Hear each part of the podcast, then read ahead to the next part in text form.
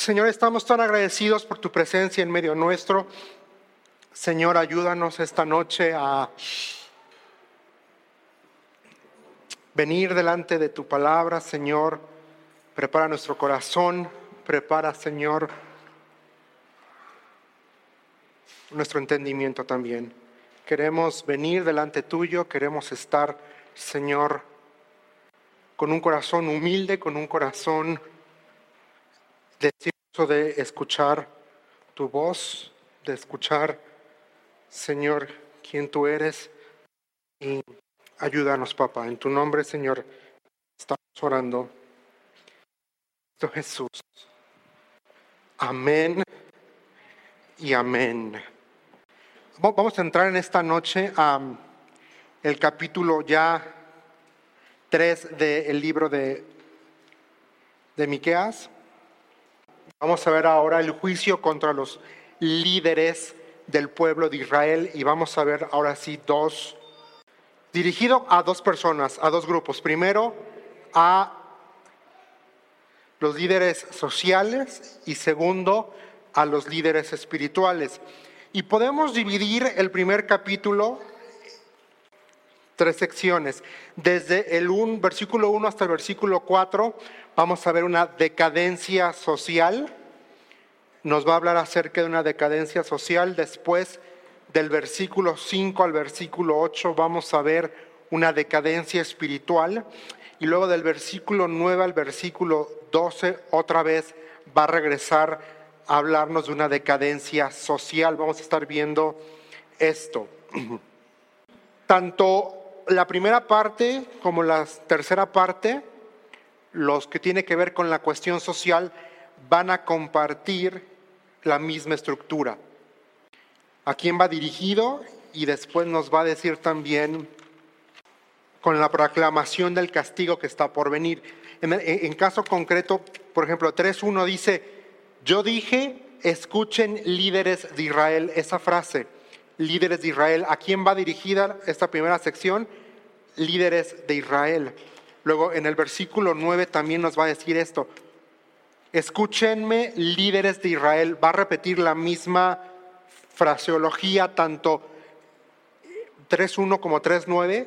Repite la fraseología y ambas partes van a terminar con la proclamación del castigo comienza, diciéndonos a quién va dirigido, en este caso concreto, líderes de Israel.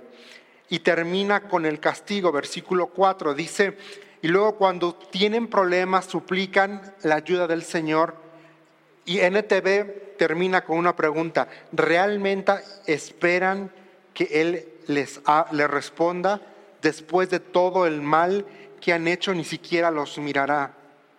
Está, el castigo es un silencio absoluto de parte de Dios.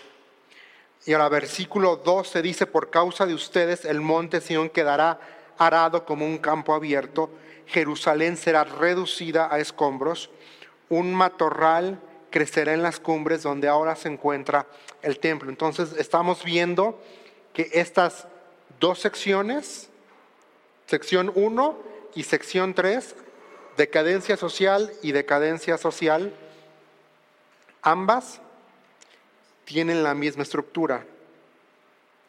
Ambas comienzan diciéndonos a quién va dirigido y después nos dice el castigo por lo que, está por venir. Vamos a ir a ver la primera decadencia social. Y aquí vamos a encontrar tres acusaciones puntuales. Hay tres razones por las cuales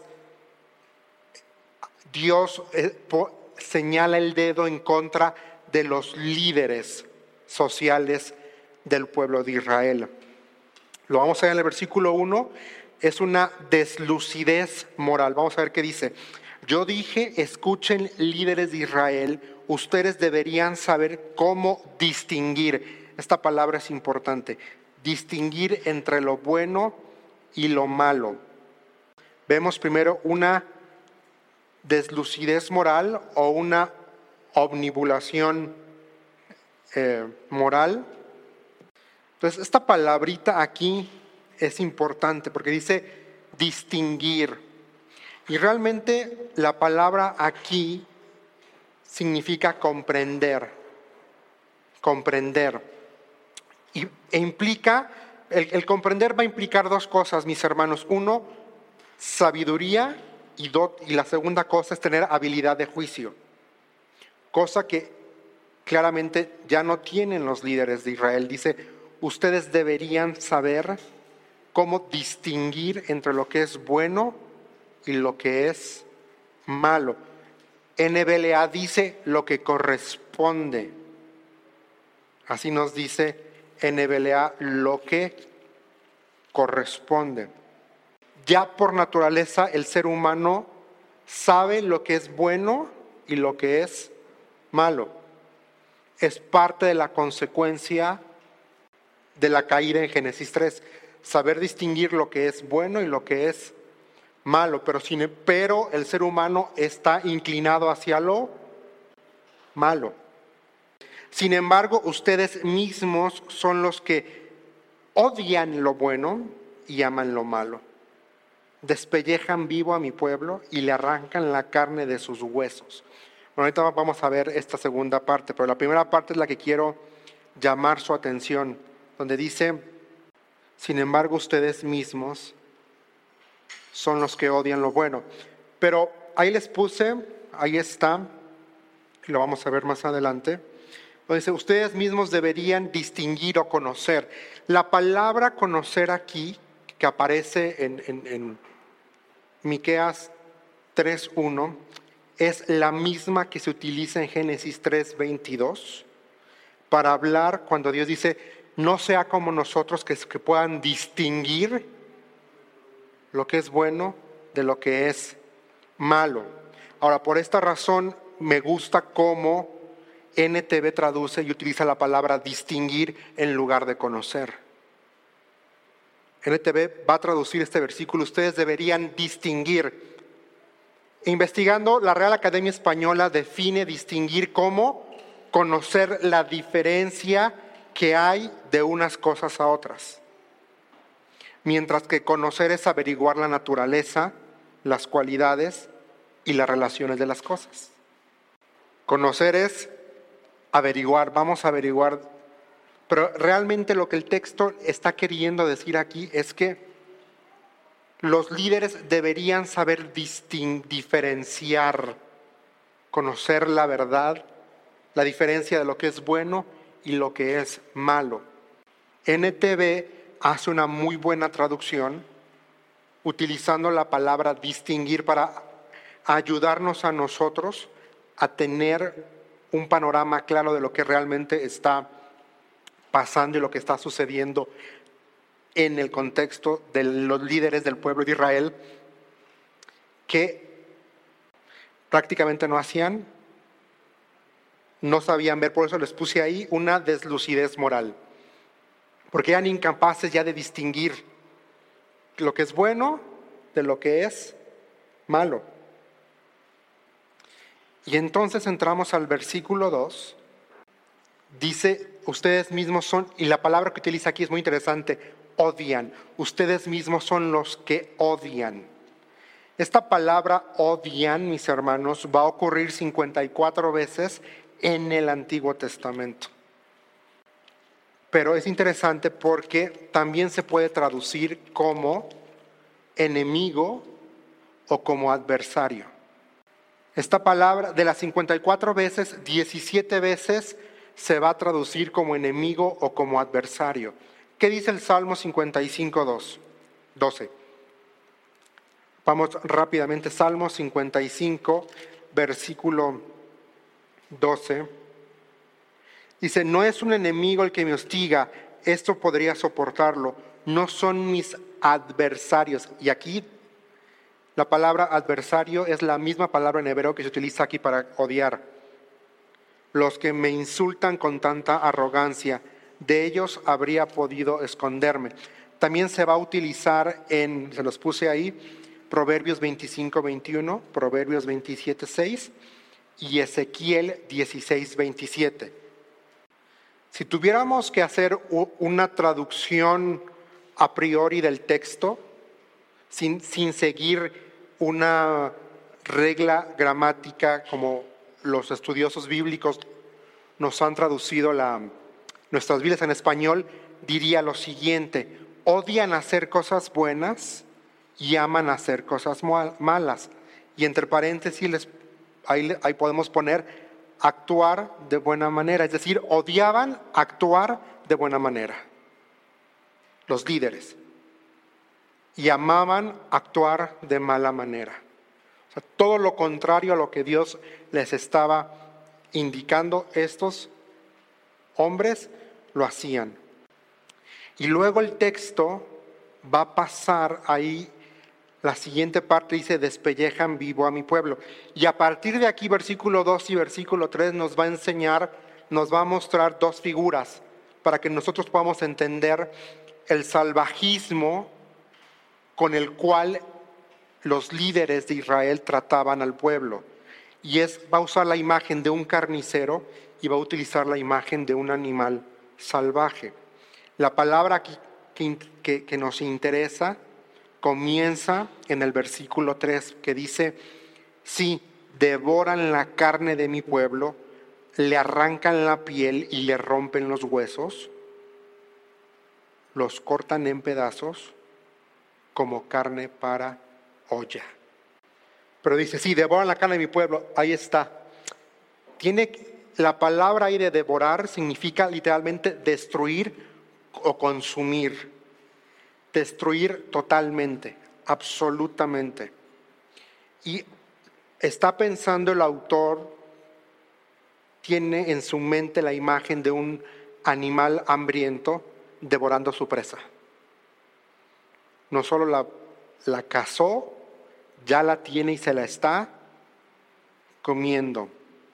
Los líderes no solo devoran al judío más débil, la idea aquí es que se habían vuelto enemigos de ellos mismos, habían cambiado la hermandad que les unía por ser pueblo de Dios y los había llevado a ser los, los judíos pobres, ser presa de los judíos ricos o de la clase gobernante. Y se acuerdan que hablamos un poquito de esto la sesión pasada, que abusaban de su poder y estaban nada más buscando cómo hacer el mal, cómo apropiarse de lo que ellos querían, cómo el Dios que seguían en el capítulo 2 de Miqueas es el Dios del dinero.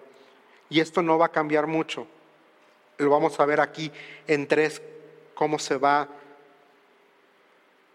desmenuzando esta figura de que los líderes iban detrás del dinero. Y ahora sí vamos a ver esta figura, se los puse visualmente de carnicero y de animal salvaje.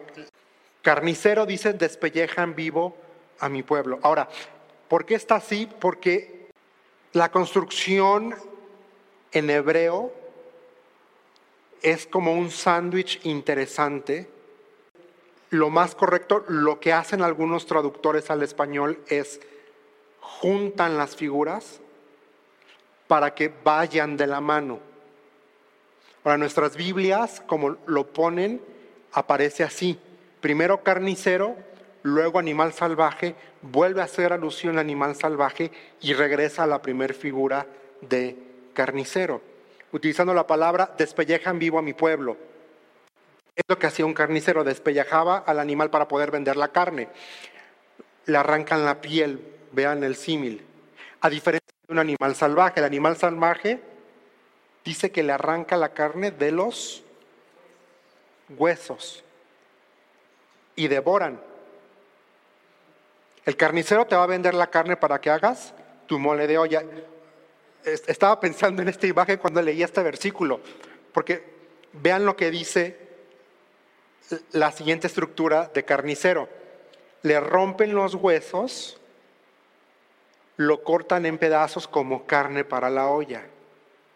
Esta intencionalidad, ¿no? Cuando vas a la carnicería y pides para hacer un molito de olla, que a mí me gusta el mole de olla, ya se me hizo agua, pero cortan así, cortan así.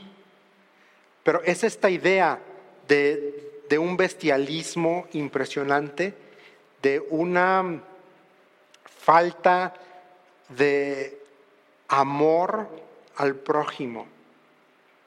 El liderazgo estaban buscando nada más cómo apropiarse. Y ahora sí, si me, si me disculpan la comparación, lo que nos están queriendo decir versículo 2 y versículo 3 de Miqueas es que ustedes son como animales salvajes. Ustedes son también como un carnicero que prepara la carne. Sea como sea, si tú vas a un carnicero y le pides, este, dame un New York o dame un ribeye, te va a cortar la, la pieza de carne específicamente a lo que le estás pidiendo. Esa es la idea. Y va a sonar feo, pero el profeta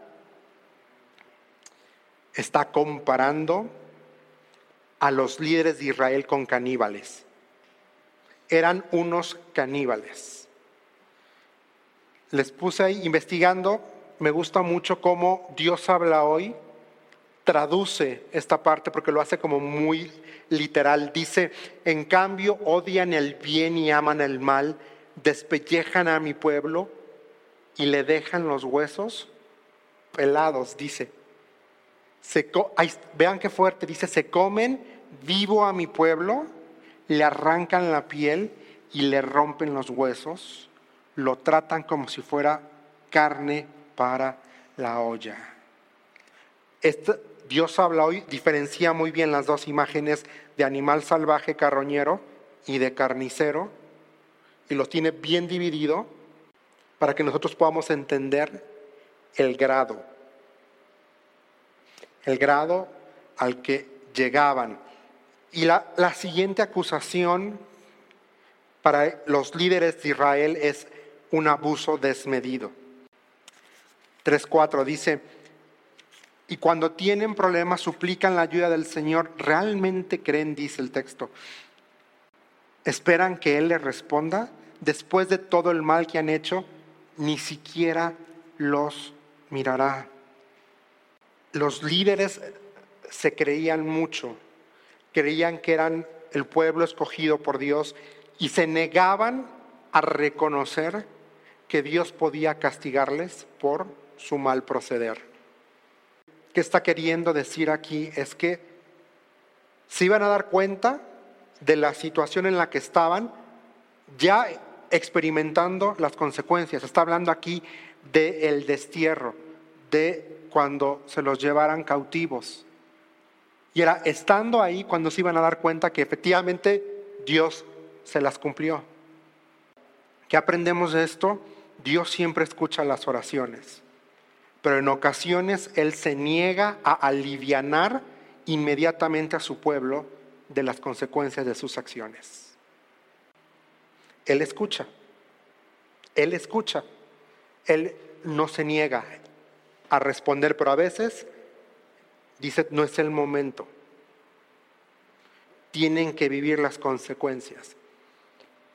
Así pasó con Moisés. ¿Cuántos años estuvo el pueblo gimiendo y gimiendo y gimiendo porque eran esclavos? 400 años. Y dice el texto, y su gemido subió y el Señor dijo, ha llegado el momento de actuar. 400 años de esclavos. También vivieron 40 años, 40 años vagando en el desierto por su desobediencia. Una jornada, un viaje que les, había, les hubiera llevado, si no me equivoco, una semana, les llevó 40 años. No es que Dios no responda. Dios sí escucha y Dios responde. Y Dios extiende misericordia. Pero a veces nos toca vivir las consecuencias. Y en su momento indicado Dios va a actuar, Dios va a hacer algo. Y entonces cambia tu mente. ¿Cómo podemos cambiar nuestra mente en estos tres versículos que hemos leído ahorita. Ya hemos visto que se negaban a distinguir lo que es bueno y lo que es malo. Odiaban lo bueno y amaban lo, lo malo. que se aprovechaban cual chacales de sus hermanos. Así, cambia tu mente. Ama lo que es bueno, ama lo que es justo, ama lo que es correcto y honra lo que Dios dice que es bueno. Así podemos, así cambiamos nuestra mente. En vez de leer estos versículos y decir, ay, yo debería distinguir, sí, sí, sí, deberíamos y podemos. Pero la única forma que tú y yo podemos distinguir lo que es bueno y lo que es malo es si pasamos tiempo con Dios, dejando que su palabra nos instruya, nos abra los ojos para que podamos conocer. Es como en el derecho. El no conocimiento de una ley no te exime de las consecuencias. Si, si te para el tránsito, no es que yo no sabía que pues, tu desconocimiento no impide que yo como autoridad te aplique la ley que, que, que sí violaste porque yo sí me la sé. Lo mismo con Dios. No porque yo no abra esto para saber qué es lo que Dios me dice, no significa que si me, me equivoco, meto la pata, Dios no me va a castigar. Bueno, me perdona, hay provisión, sí, hay gracia, sí, hay misericordia, sí, pero las consecuencias me va a tocar vivirlas. Y qué triste, ¿no? Que la consecuencia a esta deslucidez moral, a esta desvalorización, a este abuso desmedido, es silencio de parte de Dios. Es que Dios guarda silencio. No, yo decía, ay Señor, ayúdame a amar lo que tú amas.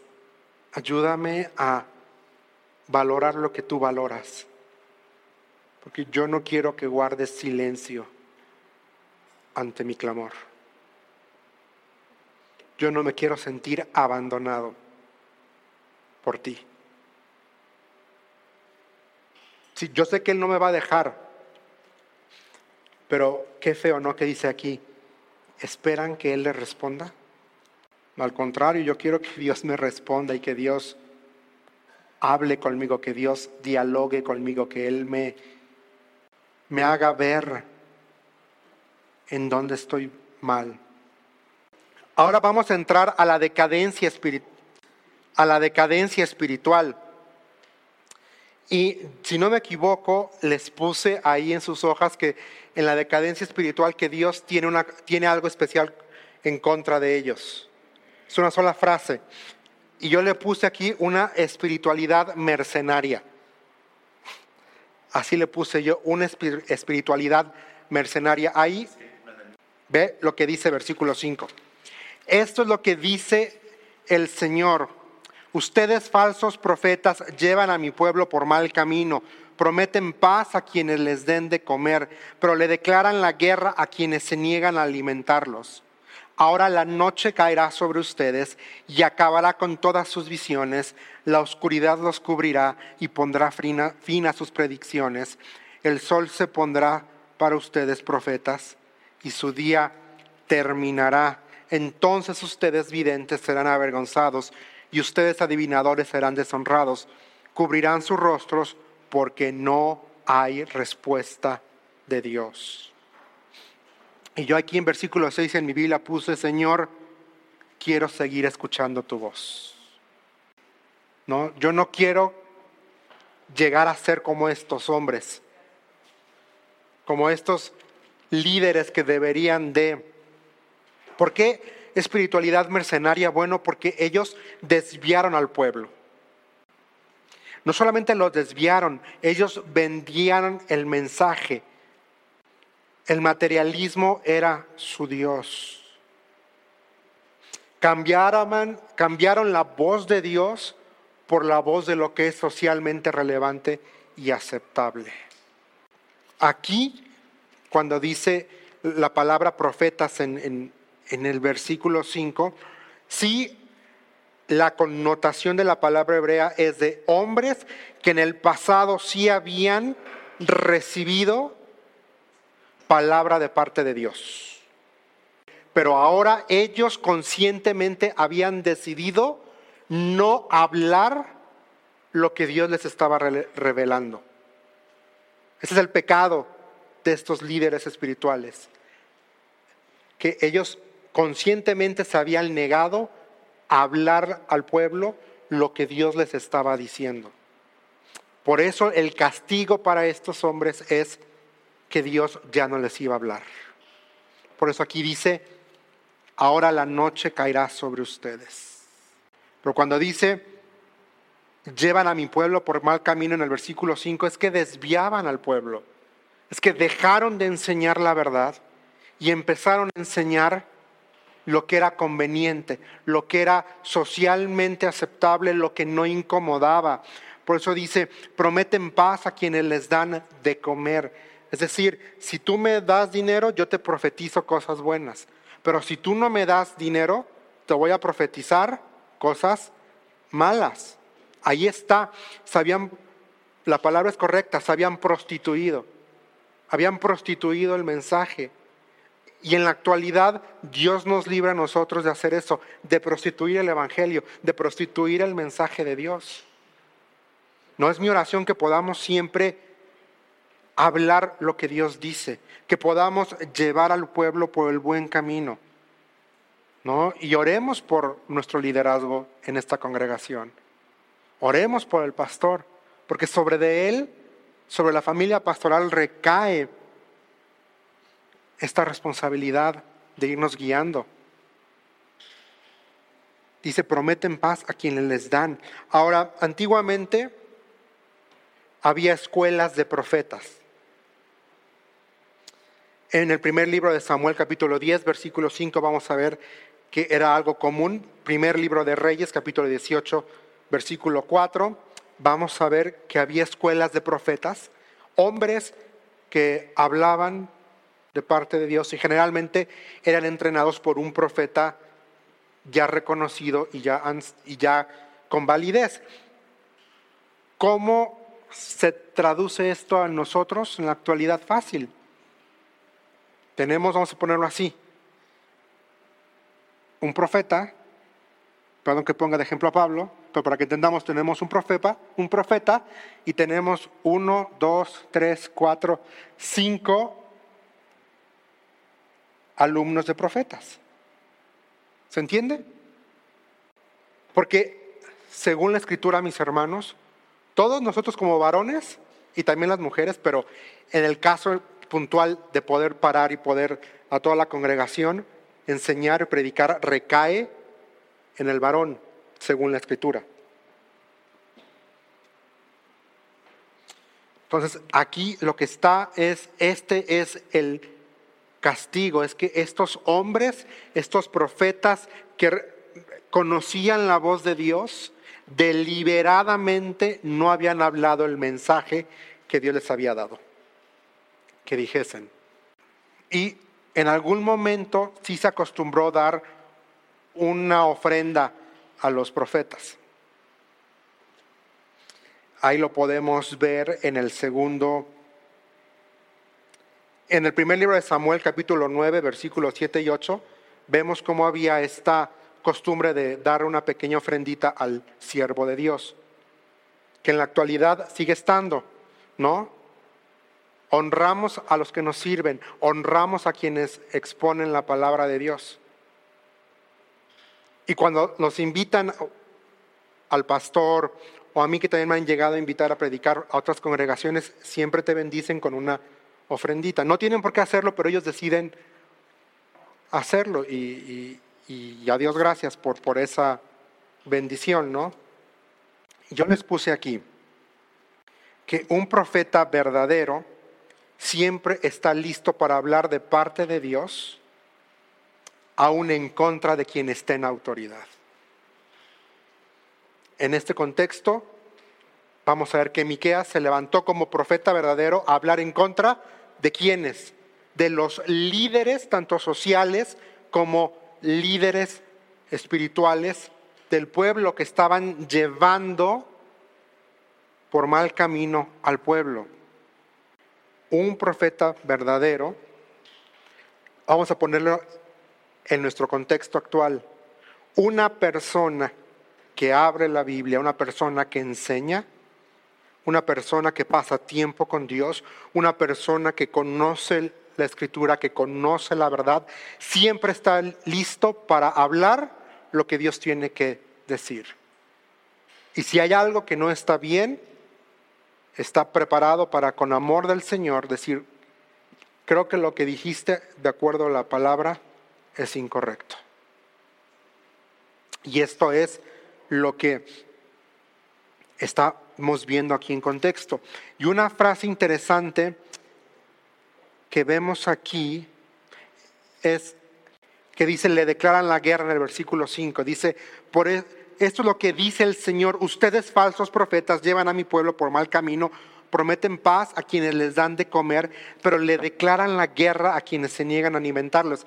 Y este concepto de declarar la guerra es que significaba que estos hombres de Dios, si no les dabas dinero, decían, ah, bueno, entonces Dios va a traer cosas malas sobre tu vida porque tú no me estás bendiciendo. ¿Le suena familiar eso? De, si tú no me das, no vas a tener bendición. Te lo, te lo refraseo de una forma que podemos entender en la actualidad. ¿Quieres ver a Dios obrar en tu vida, cáete con una lana. ¿Quieres que Dios haga algo? Pacta con Dios. Y generalmente el pacto implica, y lo hemos escuchado, y sucede en la iglesia. No en esta. Cuando digo iglesia, hablo de la iglesia en general. Cobran por la bendición de Dios. Cobran por la palabra de Dios. Y tendríamos que ser como Pedro y Pablo, ¿no? Cuando dice, no tengo oro ni plata, pero lo que tengo te doy en el nombre del Señor Jesús, levántate y anda. ¿No? Decir, no, no te pido dinero, pero que sí te doy bendición de Dios, que te doy palabra de Dios. No te pido dinero, te doy palabra de Dios. ¿Qué sí te pido? Compromiso, entrega, amor, disposición a Dios, a la obra de Dios. Eso sí es lo, obediencia a Dios. Y eso es lo que vamos y, y se proclama y se predica desde este púlpito. Lo acabamos de ver en Levítico. Santidad al Señor, obediencia al Señor. Y yo agradezco mucho por porque es política no pedir dinero desde este lugar. Honro ese principio bíblico. Porque Dios provee. El que llama paga. Ve lo que dice. Entramos al versículo 8. Dice Miqueas hablando, yo en cambio, ve lo que dice. Estoy lleno de poder lleno del Espíritu del Señor, estoy lleno de justicia y fuerza para denunciar con valentía el pecado y la rebelión de Israel, dice NTV. Dios habla hoy, dice, en cambio a mí el Espíritu del Señor, me, me gusta cómo cambia la voz de activa a pasiva, en, de ser lleno como una, como una acción que ocurrió en el pasado, a una acción que es continua. Dice, me llena de fuerza, justicia y valor para echarle en cara a Israel su rebeldía y su pecado. Y aquí en el versículo 3 vamos a ver cuatro características de un verdadero profeta. Cuatro características de un verdadero, vamos a ponerlo así, maestro o predicador en, nuestra, en, la actualidad. El primero es que tiene poder de lo alto. Y este poder implica dos cosas. Implica una fortaleza física, pero también una solidez moral. Y cuando hablamos de fortaleza física es que cuidamos nuestro templo, nuestro cuerpo. Tendríamos, ¿no? Como hijos de Dios o como siervos también, cuidar nuestro cuerpo. Tiene poder de lo alto. también tiene una solidez moral. En nuestro contexto, el pastor tiene toda la solidez moral para hablarnos de integridad y de fidelidad en el matrimonio. ¿Por qué? Porque está casado y porque su testimonio lo respalda. Yo puedo hablar la teoría del matrimonio, pero, ¿me entienden? No, hay cosas que yo no puedo conectar con ustedes que ya están casados. Segundo, está lleno del Espíritu Santo. Ahí les puse, es lleno constantemente del Espíritu Santo. Y esta palabra de lleno, en este contexto, significa compartir el carácter de Dios para ver tanto a la sociedad como lo lo que acontece a nuestro alrededor desde el punto de vista que Dios quiere que veamos. Ser lleno del Espíritu Santo significa compartir el carácter de Dios. Por eso me gusta, por eso puse ahí, ser lleno constantemente, ¿no? Y como, y como decía un profesor mío en el seminario, ser lleno del Espíritu Santo no es como una botella de agua a la cual se le acaba y tienes que rellenarlo. No. Él nos decía, ser lleno del Espíritu Santo es que tanto yo le doy a Él el control de mi vida. Eso es ser lleno del Espíritu Santo. Es que constantemente, todos los días, yo le diga, menos yo y más tú. Menos yo y más tú. Menos yo y más tú, Espíritu Santo. Menos yo y más tu Espíritu Santo. Más, menos yo en mis palabras, más tú en mis palabras. Menos yo en mis acciones, más tú en mis acciones. El otro es que tiene un sentido de justicia. Y esta es la habilidad para señalar las cosas que están mal y lo que se tiene que hacer para corregir. Es la habilidad para señalar las cosas que están mal y lo que se tiene que hacer para corregir. Dice NTV, estoy lleno de justicia y de fuerza para denunciar, dice NTV, para denunciar, para decir esto está mal, esto se tiene que corregir. Y que no nos sorprenda, mis hermanos, que, que en algún momento alguna persona más madura en el Evangelio nos llame y nos diga, véngase para acá porque Estoy viendo algunos trazos en su vida, muchachito que tiene que corregir. Así como si yo veo a alguien llamarlo aparte y decirle, con amor te digo, creo que... Y la otra es, tiene valor para hablar de parte de Dios. Pocas palabras, hace lo que tiene que hacer. ¿Qué es lo que un profeta verdadero hace?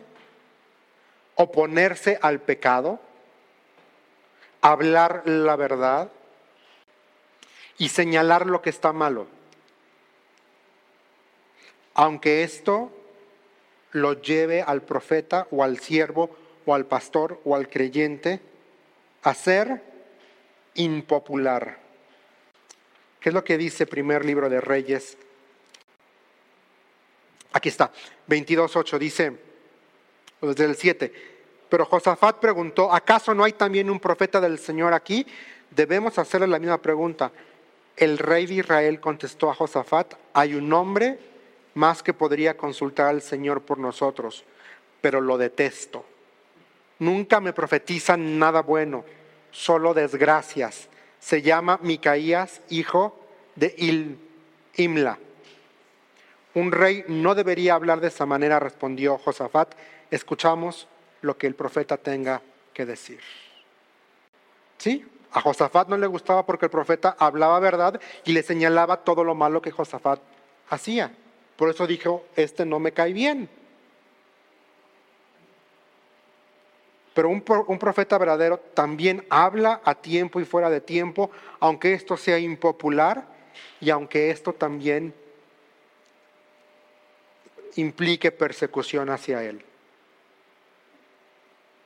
Segundo libro de Crónicas, capítulo 24, versículos 21 y 22. Dice, entonces los líderes tomaron, tramaron matar a Zacarías y el rey Joás ordenó que lo mataran a pedradas en el atrio del templo del Señor. Así fue como el rey Joás pagó a Joiada por su lealtad, mató a su hijo. Las últimas palabras de Zacarías al morir fueron, que el Señor vea lo que ellos hacen y venga mi muerte. Persecución. Entonces, un verdadero profeta tiene poder de lo alto, está constantemente lleno del Espíritu Santo, tiene un sentido de justicia muy claro y tiene el valor para hablar de parte de Dios en el momento que sea correcto. La diferencia, ¿no? Diciendo, Miqueas, ustedes hablan a lo que diga el cliente, ¿no? Mientras más grande sea el cheque, más cosas bonitas hablo. Pero si tú no me pagas, o te niegas a pagarme, voy a decir, Dios te va a castigar, te va a caer maldición, vas a vivir toda la vida en atadura, vas a ser, vas a estar bajo, nunca vas a ser libro, libre del yugo de. Y yo aquí puse en mi Biblia, ese es el anhelo de mi corazón, poder decir, así Señor, yo estoy lleno de tu poder, yo estoy lleno de tu Espíritu Santo. Estoy lleno de justicia y de fuerza. Aquí lo puse, es el anhelo de mi corazón. Y ese tendría que ser el anhelo de tu corazón y de mi corazón, poder decir así. Vamos ahora sí a cambia tu mente. Ir por el camino de Dios nunca avergonzará. Una espiritualidad sana te hará caminar en la luz y podrás escuchar la verdadera, la verdadera voz de Dios siempre. Entonces ya vimos, primer denuncia social, ya vimos la denuncia espiritual, que era una espiritualidad mercenaria. Ahora entiendo por qué le puse mercenaria. La consecuencia era una pérdida de visión espiritual y la incapacidad de escuchar a Dios la decadencia social otra vez. Y aquí vamos a ver tres actitudes morales en los últimos versículos, del 9 al 12. Vamos a ver tres actitudes morales que tenía esta gente. Uno, aborrecían lo bueno.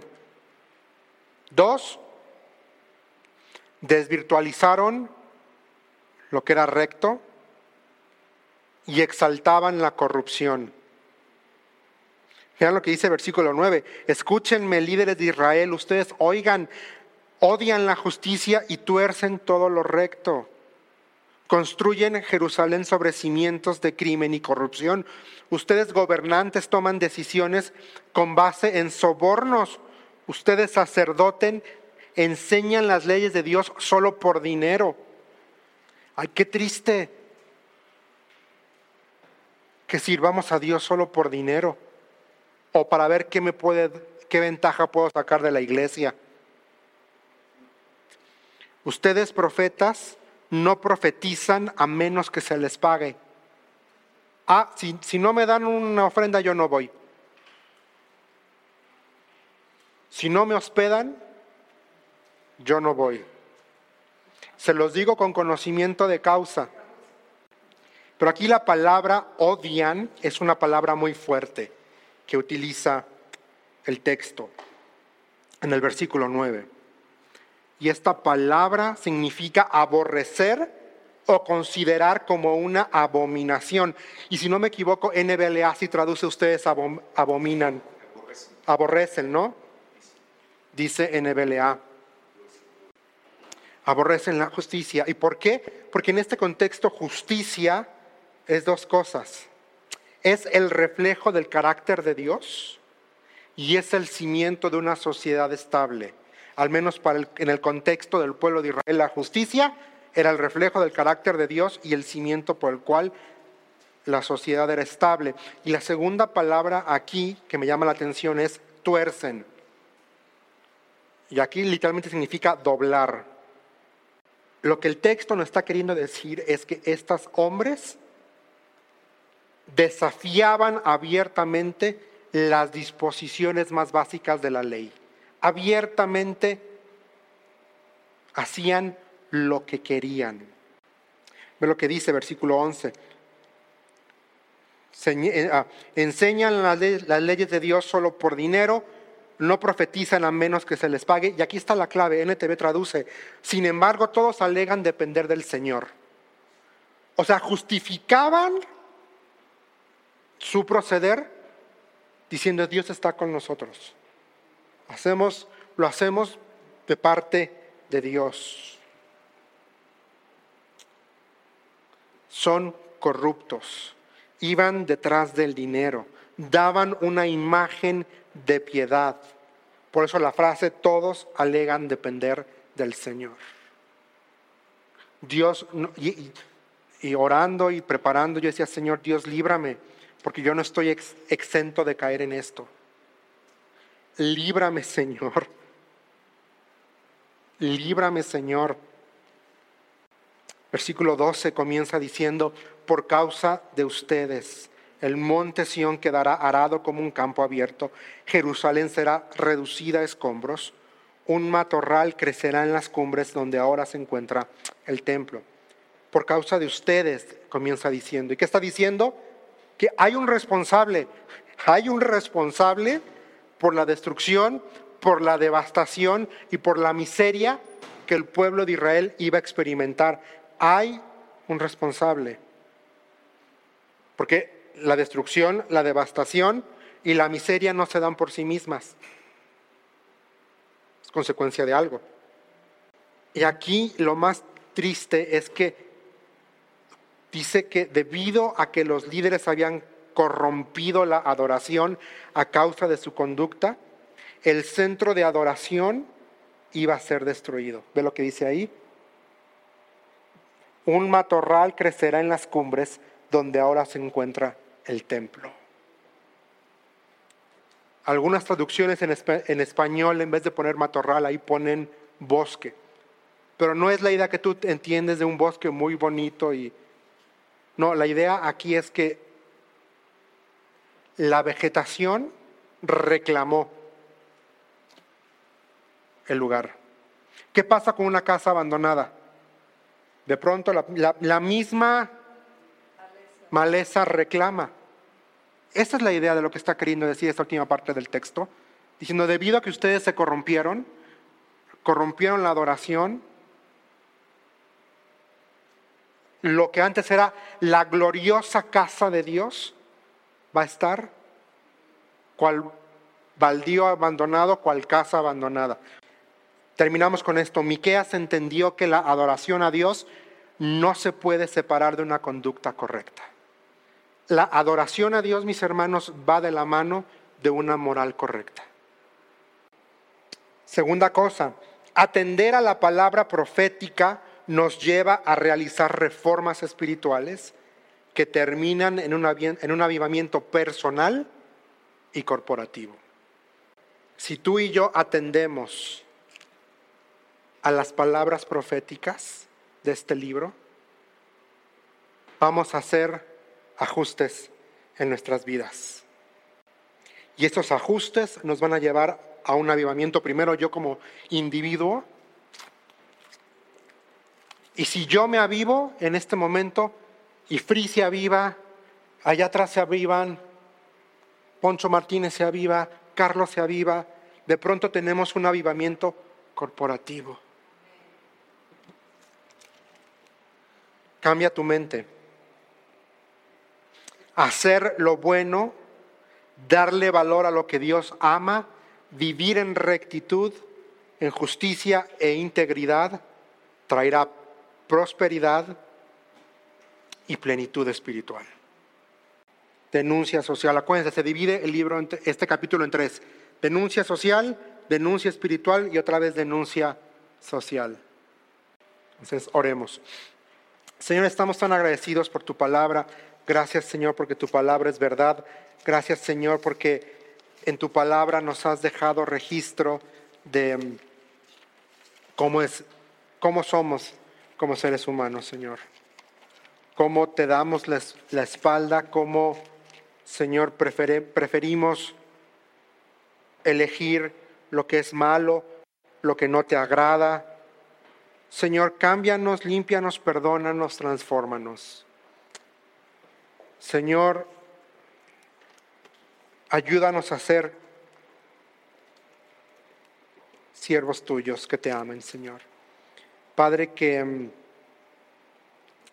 pensaba en la mañana cuando estaba orando, decía, Señor, imagínate si cada miembro de la IBJ fuera un Miqueas. Si cada miembro de la IBJ nos levantáramos a denunciar lo que está mal, pero también, Señor, si cada miembro de la IBJ nos levantáramos a hacer lo bueno, lo que te agrada a ti, podríamos hacer, Señor, aún más impacto para ti. Tu nombre, tu renombre, Señor, podría ser aún potencializado. Pero, Señor, al menos reconozco que yo estoy años luz de ser como Miqueas. Por eso, Señor, te necesito.